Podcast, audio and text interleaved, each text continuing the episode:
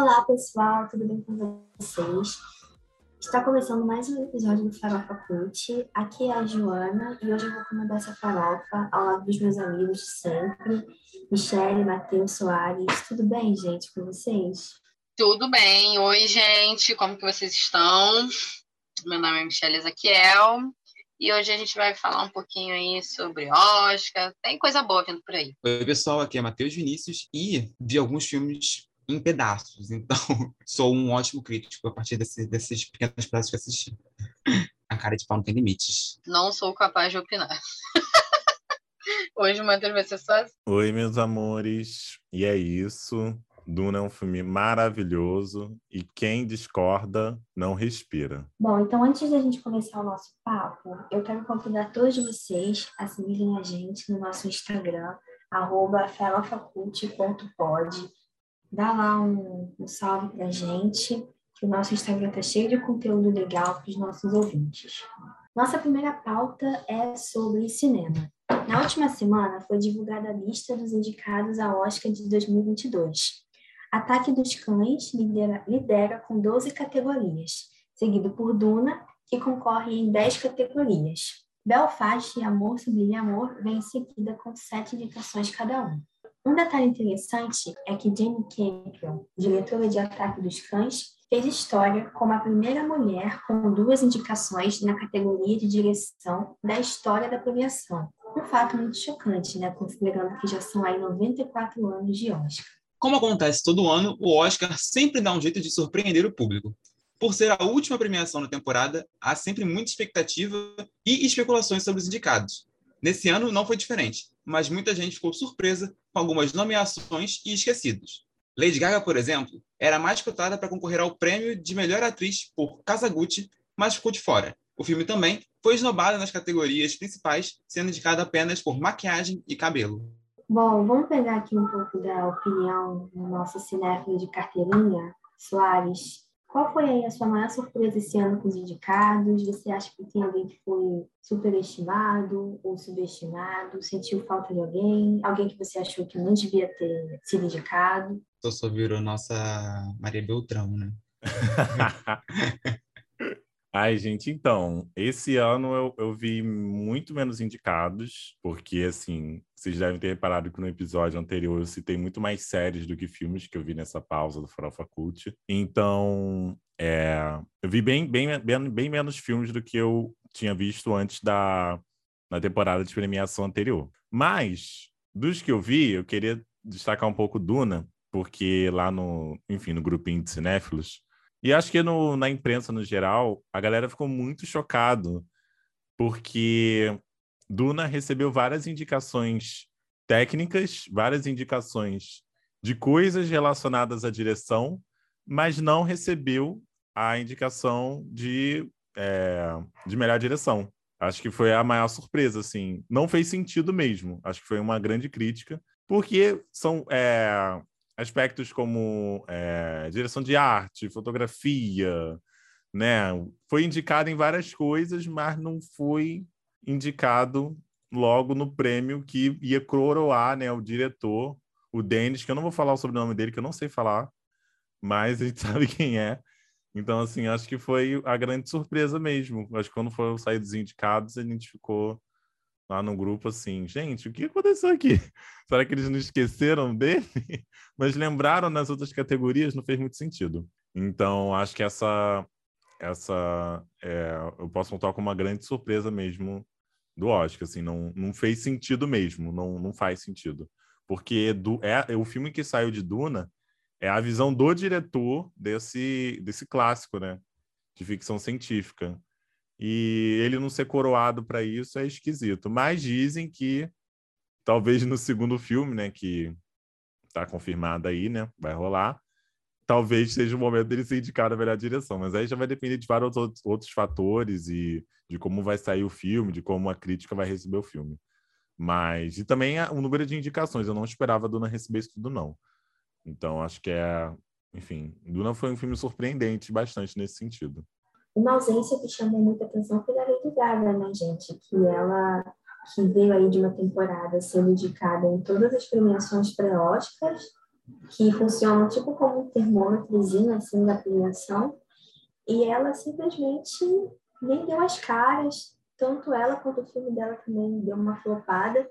E é muito louco porque tanto a Lady Gaga quanto o House of Blues teve uma grande promoção, né? A, a Lady Gaga, assim, eu particularmente não achei a, a interpretação dela tão icônica assim, muito caricata. Mas o Oscar tem muito dos queridinhos, né? E eu fiquei muito surpresa quando eu vi que ela não, não foi indicada. Imagino que ela deve ter ficado chocada também, ficado um ano sem sair de casa. Ela que incorporou praticamente a personagem, ela mesma disse que a personagem entrava dentro do corpo dela na hora de interpretar. Enfim, não conseguiu a indicação ao Oscar aí. Ela não vem mais. Fofiqueira, né? Lady Gaga é uma fofiqueira. É... Eu queria comentar que a indicação né, para cabelo e para maquiagem é, um, é, praticamente uma. Cabelo e maquiagem é uma categoria só, são é uma só, né? Burrice aqui, né? É uma só. Sendo essa mão, é uma é só. Uma só. É uma só. É uma premiação meio de caricatice, né? Meio que só quem investe muito na maquiagem, especificamente, né? É, muito de época ou coisas que tem é, monstros, enfim, que detende a ganhar, né? A questão da maquiagem, né? Então é uma mais pro lado do, do, do caricato, né? Mais, mais próximo do, da arte ali, do, do da enganação, né? Então é engraçado que só esse que, eles foram, né? Podia ter ido para vários outros e só, nesse, só foram nesse caso. E tu gostou, Soares, de Não Olhe Pra Cima? Ai, gente, eu achei o filme muito bom, assim. Você fala assim, caraca, essa cara é muito boa, né? Eu só não acho que, enfim, não vi os outros indicados, ainda vou maratonar aí, porque eu espero sair a lista dos indicados para otimizar o tempo, né? Ver só o que foi realmente indicado. Mas, enfim, eu achei um filme com essa cara boa, né? Não sei o que vocês acharam, mas não sei se mesmo depois que eu terminar de ver todos esses filmes, eu vou falar assim, caraca, merecia estar indicado em melhor filme e talvez levar na categoria. É, pelo trailer que eu vi dos outros, parece uma coisa um pouco mais trabalhada em outros aspectos, mas em, em Não Olhe para Cima, pelo menos em roteiro, é, a, eles têm uma sacada muito boa. E é um filme muito atual, né? É a conta do Netflix, né? O Oscar. Ela fez ali aquele Pix e meteram um filme nos indicados. Também achei um pouco emocionado demais, assim, indicar, né? Mas não sei se também o elenco era muito queridinho, né? Teve muito. A gente sabe que acho que as indicações também tem muita da forma como as produtoras promovem o filme, né? Então, por isso que a gente se surpreende quando um certo filme às vezes não entra, porque parece que estão promovendo tanto aquele filme como um filme de Oscar, e aí quando não entra, você pensa, o que, que aconteceu? E aí alguns que entram, você pensa, ué, mas por que, que você está aí? Enfim, só, só Deus sabe como é que são os critérios dele. Mas realmente, né, esse o Não Olhe para Cima também foi um filme que eu assisti Assim, é um filme bom, né? É um filme, assim, muito atual, né? De fato. Ele retrata muito a, a realidade brasileira, então é bizarramente retratada naquele filme, né? Então é muito doido isso. Assim, ser indicado como melhor roteiro talvez é, tenha sido aí acertado. É, mas para mim, indicado como melhor filme, também não acho que seria relevante, não. E assim, é bem isso, né? Foi a cota ali da Netflix, mas acho que ela, ela investiu para ter um bom roteiro, para ter um roteiro ali fechadinho. É, então, acho que a indicação aí, ali em melhor roteiro foi, foi merecida. E o contrato também, né? Uma galera de, que eles escolheram, né? Muitos atores muito pesados para poder participar. Então, é a Netflix jogando pro Oscar mesmo, assim, pegou o bonde para pegou os, os melhores dos melhores para colocar ali para poder é, tentar esse Oscar, né? Então, eu acho que era esperado, assim. Pode não ser né, aquela qualidade, assim, mas era esperado por ver eles lá, sabe? A Netflix cancelou todas as séries para poder fazer o cachê dessa gente. Sim, ele é um filme bem redondinho, né? Foi o que eu falei, tipo, foi, foi aquela coisa de, de investir para ter estar tá presente ali, pelo menos alguma categoria assim, mais relevante, né? Que não seja, tipo, melhor penteado. Realmente a gente sabe que é mais para filme de época, essas coisas, como você tinha comentado, né, Matheus? eu também assisti da, da, do, da lista do Oscar, né? Foi Ataque dos Cães. E eu, como eu falei, falei, vi filmes em partes, eu comecei a assistir King Richards, mas não terminei. É, e aí não me surpreenderia, falando de Ataque dos Cães, é, deles catarem bastante dos prêmios que tem lá, né? Inclusive, acho que do coadjuvante, acho que o nome do garoto é Code, alguma coisa, ele deve, talvez ele deva levar alguma coisa. E o Benedict Cumberbatch também tá sensacional nesse filme. É, então, não me espantaria se eles debatem pelo menos essas duas categorias. É, porque é um filme denso, assim, acho que jogaram muito para interpretação é, não verbal também, além do, do, do, do, dito, tem muito não dito no filme, então é, trabalhava muito com as expressões dos personagens. Então, é, os atores tiveram que dar muito de si para tentar construir a história. E aí também faz muito sentido a Jane Campion estar tá aí é, como uma como um grande destaque. É, não, eu achei um filme tanto quanto conceito. É, tem bastante subtexto, como eu disse, então pode ter cara do Oscar por causa disso. Assim. É um, um filme mais, talvez, cabeça a um, a um certo ponto, mas dá para entender tranquilamente o filme.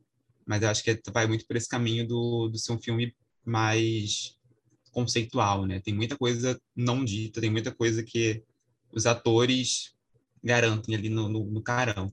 É, e King Richards, pelo que eu estava assistindo, aí não terminei de assistir, então não posso falar muitas coisas. É, Will Smith está maravilhoso, gente. E a história, pelo menos até onde assisti, já é uma história bem divertida a princípio. E como não terminei de assistir, não tem como dizer se a história se desenvolveu perfeitamente. Mas é, é, é um filme que com certeza deveria estar ali, né? Pelo que representa, também por ser uma biografia, né? Que biografias o Oscar gosta.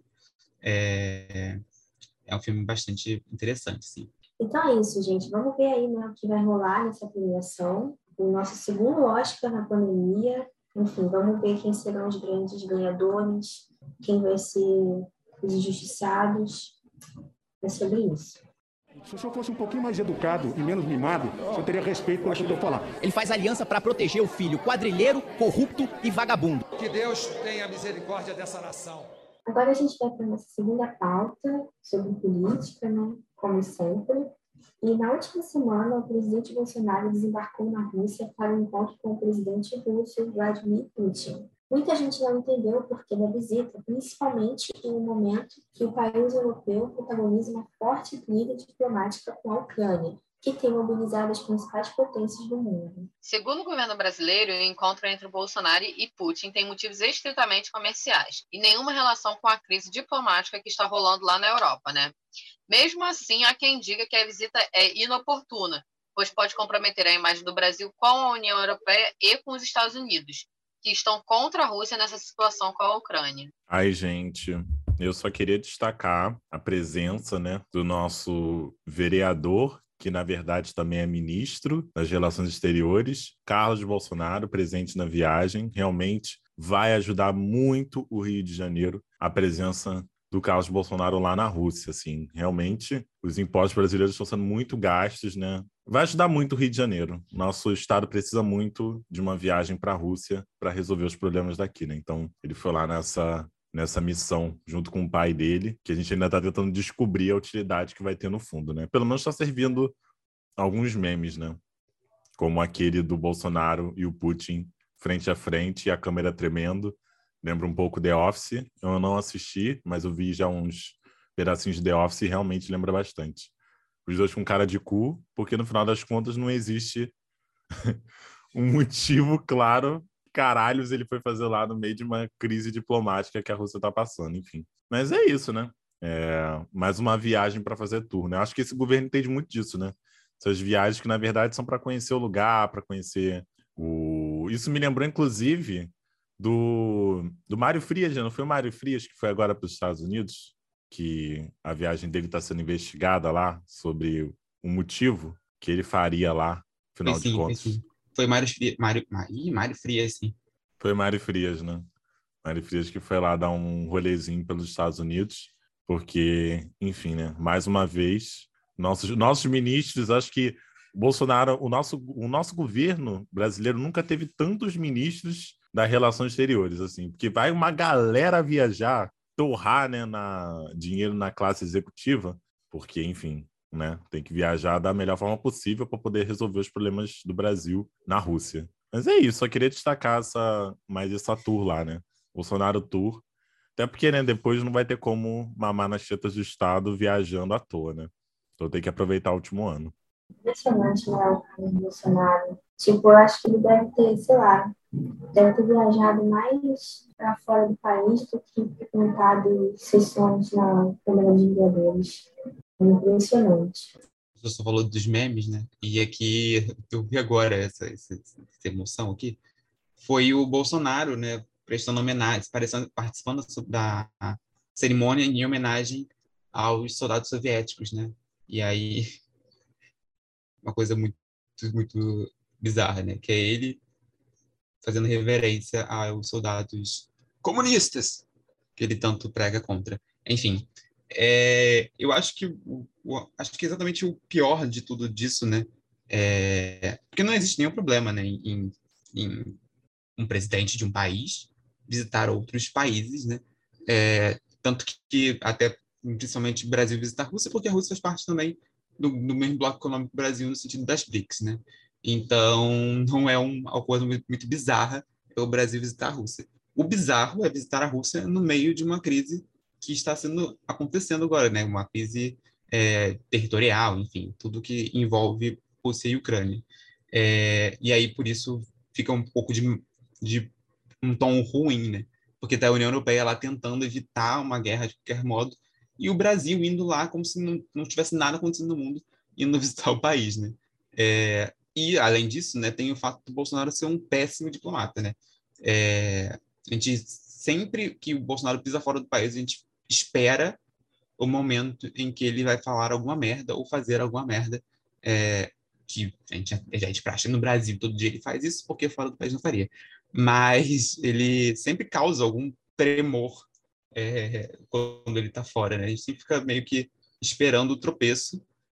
É, é, que nem, sei lá, aquela pessoa que você não quer que, que, que as pessoas saibam que você conversa, sabe? Que você faz, pelo amor de Deus, essa é a pessoa que eu tenho aqui, pelo amor de Deus. Não precisa, ninguém precisa saber que ela existe. E o Bolsonaro, assim, do lado de fora é meio que, que isso, né? A gente torce para que ele fale pouco, né? E, e volte rapidamente para casa. A gente não passa mais vergonha do que a gente já passou em todas as circunstâncias. A cara do Bolsonaro colocando a coroa de flores no túmulo do soldado soviético é impagável. Outra coisa bizarra, né, nessa treta aí entre Bolsonaro querer ser diplomata e a gente sabe que ele não é, né, se envolver nesse rolê aí da Rússia, foi o, o Salles, né, divulgar aí que o Bolsonaro tinha acabado aí com a terceira guerra mundial, né, responsável por não deixar que essa terceira guerra mundial implodisse aí no, no, na Rússia, né. É, a visita do Bolsonaro tivesse feito isso e depois ele vir falando que foi uma brincadeira, uma né? Uma coisa ali descontraída. Sendo que, assim, não é o momento, né, galera? Não é o momento. A gente sabe que a Rússia não tá para brincadeira. A gente sabe que se realmente rolar essa guerra, é, vai dar merda para todo mundo. Não, não vai ser uma merda, tipo, que vai ficar concentrada a Rússia e a Ucrânia, né? E mesmo que seja, já é péssimo também, né? Mas a gente sabe que vai ser uma parada é, absurda e que vai sobrar para todo mundo. E o cara brincar com uma parada dessa num momento tenso desse é no mínimo ridículo, né? No mínimo querer que o país vire mais chacota do que já é, do que já está, né? Tendo o governo aí do Bolsonaro é, com as milhares de idiotices que ele fez ao longo desses, an desses, desses anos como presidente, né? Então, você vê que é, o governo ele é responsável de ponta a ponta, né? Ali desde o núcleo Bolsonaro, né, do próprio presidente e da família dele, e se estende pelos ministros, por, por quem representa ele ali, por quem monta, né, ali o governo dele, né? E é muito absurdo a gente ver isso. Eu, eu, eu fiquei um pouco até assustada quando fiquei sabendo dessa notícia. É, que você vê a responsabilidade, a imaturidade, a falta de preparo para estar nos cargos que estão, né? Mas é porque ah, foi uma viagem que pegou bastante surpresa, né? E tal. Mas o foco mesmo foi essa questão da Rússia com a Ucrânia, né? Mas, assim, a política externa do governo Bolsonaro, ela é podre, né? Ela é podre. Então, a gente não tem muito o que, que esperar, assim, dos feitos dele.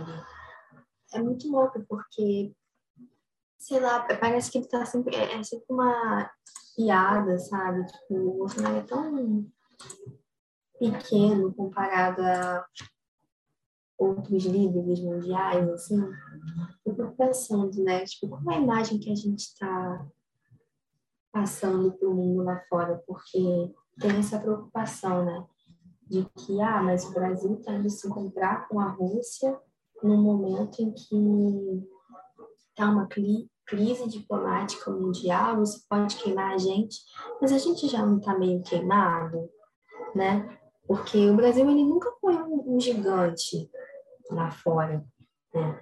A gente sempre foi muito mediano, a gente tem a nossa importância, mas a gente não é um país gigante de política externa, né? A gente sempre foi muito neutro, muito amigão de todo mundo e tal. Então, toda essa esse mal-estar, mas, mas aí com o governo Bolsonaro, a gente está sempre fazendo muito mal-estar, né? Foi com a França, é, foi com os Estados Unidos, depois que o atual presidente foi eleito. E aí é isso, é só mais um papelão que o presidente Bolsonaro está fazendo lá fora. Eu acho que tem uma diferença. É, pode não ser um, o Brasil pode não ser um país, né, de, de tão grande relevância, mas sempre foi bem visto fora, né? É, e com o Bolsonaro a gente sempre espera o pior, né? Como estava comentando. Né? A gente nunca, a gente já, já passou do, é visto com pena ou com, com um pé atrás, enfim. É, é muito bizarro como, como o Bolsonaro conseguiu destruir né, as expectativas da gente de, de se firmar no cenário exterior, né? É, e até acho que esse tem um esforço, né, do, do que rolou, né? O Lula no final do ano ele deu uma, uma rodada ali pela Europa e para alguns países, né, para poder conversar sobre política externa, enfim, sobre outras coisas, é, meio que falando, gente, calma, estou chegando, meio que tá ruim, mas vai dar bom. Né? Enquanto o Bolsonaro, a gente vê que a política externa muito do Bolsonaro é muito voltada para alguns países meio duvidosos, assim, né? É, a relação de, de, de, de, proximidade que ele tem enquanto pessoa, né? É, de, são de pessoas muito duvidosas, assim. É o, ditador da Hungria, é o, é o presidente da Índia, é uma galera meio que você é, acha um pouco estranho quando ele está numa rodinha ali do, dos presidentes, é sempre um, um contato meio ruim, assim, né? É, é, e sempre uma galera meio mal vista pelo mundo, assim, né? E tá perto sempre dessas pessoas, né? É, a gente era, nós nunca fomos protagonistas, né? Mas éramos aquele coleguinha legal, né? Agora a gente está virando um coleguinha chato. Eu fico passada, assim, às vezes eu vejo um, um Bolsonaro em encontros de líderes, assim, é patético. E ele faz umas pataquices, assim, de, de pagar de humilde, sabe? Ah, vou almoçar no refeitório. Cara, sei lá, eu acho que ele faz muito da política externa, dos eventos de política externa, uma política interna, né? Bolsonaro está sempre em campanha. É muito engraçado isso. Eu acho que nunca caiu na, ficha dele de que ele foi eleito, sabe? Parece que ele está sempre fazendo campanha para mostrar que ele é um bom, pode ser um bom presidente, que ele é uma boa pessoa, que o Brasil tem que confiar nele. Só que na prática não é bem assim. Né? Então é isso, né? Vamos ver aí quais vão ser as próximas aventuras do nosso presidente no mundo. Alô, alô, alô, vocês sabem quem sou eu? Vamos fazendo. Chama que eu vou. E a nossa farofinha de hoje é sobre uma espécie polêmica e não muito grata, os heterostops. Soares, por favor, defina heterotop. Definição de heterotop, Joana. Homem hétero, cisgênero, com níveis elevados de autoestima e autoconfiança. Normalmente reproduz um padrão de beleza comum e tem atitudes questionáveis, muitas vezes beirando a escrotidão e burrice. Os heterotops são considerados uma piada na internet, mas a verdade, polêmico, vou falar agora, hein? É que todo mundo tem o seu hétero top de estimação. Gente, quem é o de vocês? Não digo nem que me matem, mentira. Não sei que é- seria o hétero é top de estimação, né mesmo? Não sei. A gente tem, tem, tem até amigos que são, né? Então a gente tem que ter tá per- perto, né? A gente tem eles por perto na nossa vida. É porque tem uns que são assim meio carismáticos, porque assim, a instituição heterotop, ela acho que ela tem muitas camadas, né?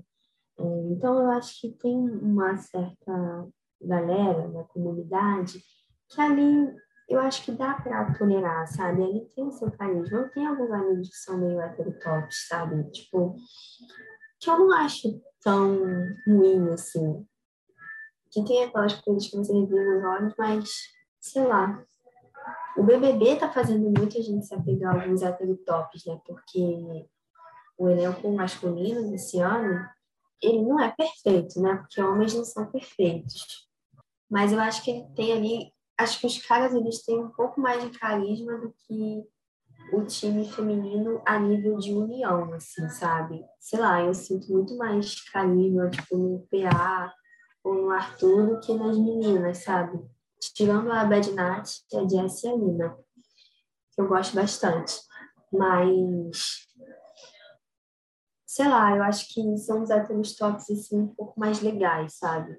Depois de edições em que os tops eram podres, eu acho que esses daí, eles são uma evolução do hétero top um pouco mais tolerável. Que é muito parecido com alguns amigos que eu tenho, sabe? Eles não falam tanta coisa equivocada, né? Acho que um principal medo do heterotop, né? É porque o heterotop, ele é praticamente o, o resumo de tudo que a gente conhece sobre pessoas héteros é, que assumem algum papel de opressão ali, né? Então, a gente sempre tem um med- medinho do que eles são capazes de falar ou fazer. Então, já deles, a princípio, não fazerem nada de ruim, já é um, um avanço, assim, né? É, como os outros bebês passados, os homens realmente eram difíceis de, de aguentar, né? É, nesses, pelo menos, eles estão mais resguarda- resguardados. É, não sei se eles têm opiniões polêmicas e uma hora eles vão soltar e vai bambear, mas eles não, não, não são polêmicos nesse sentido. Eu acho que, por exemplo, o Adson é, foi um surto coletivo, aquele homem lá naquele Big Brother, né? É, o Lu, eu acho que era o Lucas, o que a Thelminha xingou, eu acho que são pessoas que a gente realmente não queria ter por perto, assim. A gente não queria vê-los na televisão. Gente, mas o Adbala virou um ícone na internet, né? O Adbala virou um ícone na internet, cheio de memes. O pessoal esquece, né? E eu confesso Ele que eu ri um meme, dos né? memes dele. eu ri demais. Fortalecendo o monstro. Mas é É isso, porque né? ele é meme por ser pelo, pelo, pela, por dar a volta, né? Que nem o, ele vendo o, a quantidade de seguidores que ele não ganhou, né? Então é meio que o tombo dele é a nossa felicidade. Eu, eu sinto que. Soares tem, tem opiniões fortes sobre, sobre héteros tops. Ai, gente, o pior é que eu não, eu não tenho no meu é, círculo social muito, muito, muito próximo de convivência constante um, um hétero top de que eu tenha muito contato. Porque, Mentira.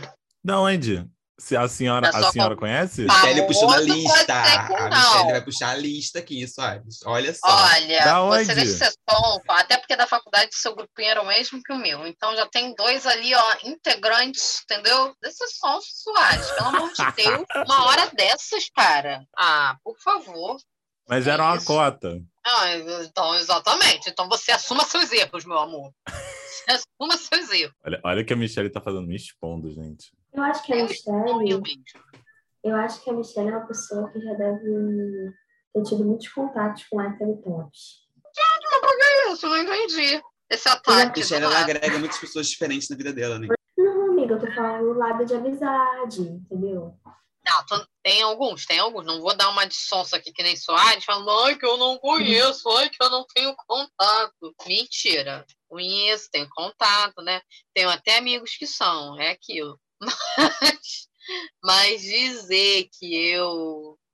Ai, nossa, caraca, a Michelle é rodeada de héteros top, topíssimos. Não, muito não. Mas enfim, né? É como eu disse, é uma espécie com muitas camadas. Às vezes eu me sinto culpada de gostar de alguns, porque parece que a gente, tipo assim, não dá uma chance, né, para os héteros tops se mostrarem além dessa definição. Mas será que eles conseguem ir além?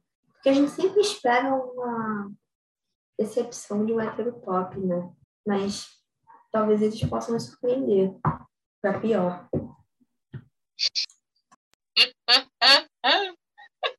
Surpreender pra mim é muito bom. Cara, mas é isso. Eu acho que assim, o heterotop, ele é uma, uma classificação que você não tem que ter, é, criar expectativa. Você não pode criar expectativa porque, né, assim, você tem que criar expectativa por ruim, porque é o que eles têm ali para oferecer pra gente, né? É o caso do Gustavo, por exemplo, né, do Big Brother. Ele chegou falando que era heterotop, pipa, popó, mas aí rolou também o burburinho aí que ele tinha sido instruído pela produção para poder fazer aquele VT, enfim, né? Não sabemos qual é a realidade aí da vida. É, fontes Léo Dias, né? A gente bota aqui porque se vier o processo vai para ele, porque a gente não está tendo condição de pagar processo. É... E aí, todo mundo, caraca, tipo, é, é uma coisa que eu estava conversando, que eu estava vendo hoje até na Sônia Abrão, que aqui em casa a gente consome Sônia Abrão. Gente, né, fontes da Michelle, Sônia Abrão e Léo Dias. Vamos É lá, a gente vai muito chegar em algum lugar hoje. Mas, amigo, Vai chegar em algum- fofoca, mas falar de fofoca, se você não falar dos dois, você não tá falando de fofoca. A, base da fofoca, a nata da fofoca tá ali. É, o Google Gloss é outro, entendeu? É, é, é, é, é nesses lugares que a gente tem que procurar. Rainha Matos. É sobre isso, eles é que sabem das tretas. Eu não sei porque eu não tô sendo convidada pra Farofa da GQ ainda, né? Um dia, quem sabe. Mas, enfim, é... todo mundo, né? Assim, não todo mundo, sei, né? Os héteros tops provavelmente não. Mas quem não é hétero top, todo mundo ficou tipo, caraca, esse cara deve ser um merda, deve ser chato pra cacete, ai, não vai agregar em nada, ppp, popopó. E aí, é uma coisa que eu me surpreendi, eu tô gostando dele, gente. E eu não tô suportando a, menina lá, qual é o nome dela? A Larissa. Menina chata, entendeu? Leve traz, ai, que preguiça, muita preguiça dela. E aí eu tô me surpreendendo demais com ele. Assim, né, por enquanto. Também não vou aqui, ó, Jesus, pelo amor de Deus, esse, esse meu comentário aqui tem duração de cinco minutos, né? Porque no Big Brother, a cada segundo, eu tô amando alguém ou odiando alguém. Amando não, porque é muito pesado falar isso desse elenco, porque tá choque. Mas, enfim. É, é isso, né? É muito doido. Então, eu acho que a, a heterotopice, a gente tem que sempre esper, esperar o pior para tentar, quem sabe, ver uma evolução deles, né? Se você for esperar o melhor, meu amor, você vai ter decepção. É bom que a gente espera o pior, e aí, se acontecer o pior, a gente já tá com o pé no chão. Mas se acontecer o melhor, a gente se surpreende. Cara, porque eu acho, eu acho que tem, tem dois tipos de, de heterotop. Tipo, tem aquele heterotop que acaba sendo o brincalhão do rolê, né? Tipo, ah, né? Faz ali as suas gracinhas, né? É, e tem aquele heterotop que você às vezes tem que virar professor, que você fica ensinando as coisas toda hora, tem que ficar, ei, isso não é legal, isso não é legal, isso não é legal. Porque parece que a pessoa vive numa bolha ali doida, sabe? Mas agora no é, esse exemplo aí, né, do, do BBB, a gente vê um que tá ali, né, fazendo as palhaçadinhas dele, que, enfim. O heterotop também está muito atrelado a um pouco de maturidade, né? É, é, são as piadas de quinta série que costuma rolar, né? É, e aí, geralmente, eu não tenho muita paciência para piada quinta série. E aí, quando rola isso, eu fico meio que revirando os olhos, assim, é, para essas situações. Porque, geralmente, é, esse humor, quando tende a piorar, ele piora muito, assim, tem, tem muitas chances de ir para um caminho muito errado, assim. E, geralmente, é nisso que, que eu, geralmente, me afasto né, de, de pessoas com, esse, com essa habilidade, assim, com esse, com esse, esse critério de humor, assim. É, e aí, heterotops tem muito essa questão dessa é, maturidade prévia, né? É, a gente fica sempre esperando algo dar errado. Essa é a questão do heterotop, é o, o algo vai dar errado. E aí você sempre fica olhando o primeiro tropeço. E aí quando é o primeiro tropeço, você fala, ah, não avisei que ia dar ruim. É isso, era isso que eu estava falando, gente. Quando eu estava longe, era essa questão que eu estava esperando, sabe? É meio que o Scooby também tem essa questão de ele ser querer ser muito engraçado todo instante, ser muito, muito, sei lá, não sei como dizer. Lin faria, falaria que ele era fútil, mas é muito, é, é, muito, sei lá, como explicar o Scooby, assim, meio Peter Pan, né? Que Ah, ele é fica sempre na piada, Ele é lesado. É, o, Ai. o Scooby ainda junta o, o heterotop carioca, que é uma outra classe de seres humanos, que tende a ser essa pessoa divertida por natureza, e aí, às vezes, parece que nada é sério para essa pessoa, sabe? Ah, a gente falou do Gustavo, né? Mas talvez quando esse episódio for ao ar, ele já deve ter cometido algum crime. Então, considerem que a gente está gravando esse episódio uma quarta-feira, depois do paredão do Arthur Guiar, que é outro hétero top que a gente está abraçando muito, né? Nesse BBB. Mais ou menos, abraçando mais ou menos, que eu tenho minhas questões com o Arthur. Bom, então é isso, né, gente? Vamos ver se até amanhã a gente vai continuar gostando desse hétero top aí do BBB. Porque, como falamos, né, a gente, todas as nossas opiniões sobre o Big Brother Brasil têm um prazo de validade de 24 horas, às vezes menos. E é assim que a gente queria se despedir de vocês. Chegamos ao fim de mais um EP do nosso podcast. Ai, gente, muito obrigada pela companhia, pela conversa. Foi muito legal hoje. Não foi, gente? Oi. Dá pra perceber que foi muito legal. Eu vou ficando por aqui. Joana, um beijo pra vocês. Se despeçam aí, gente. Um beijo, pessoal. Até o próximo episódio. É... Criem seu heterotópico em paz. Eles... Deem- Alimentem seu heterotop. Tchau, meus amores. E é isso, foi ótimo estar aqui com esse momento, nessa quinzena com vocês e até a próxima. E assistam os indicados ao Oscar, que, enfim, vem muita coisa aí. Pode deixar. Tchau, meus queridos. Uma boa quinzena. Aproveitem com consciência, em casa, o carnaval, de preferência, hein, galera? Beijão. E desejem é- feliz aniversário pra Michelle, gente. Ai, No, falar no post que a gente vai lançar, gente. Uhul, vamos!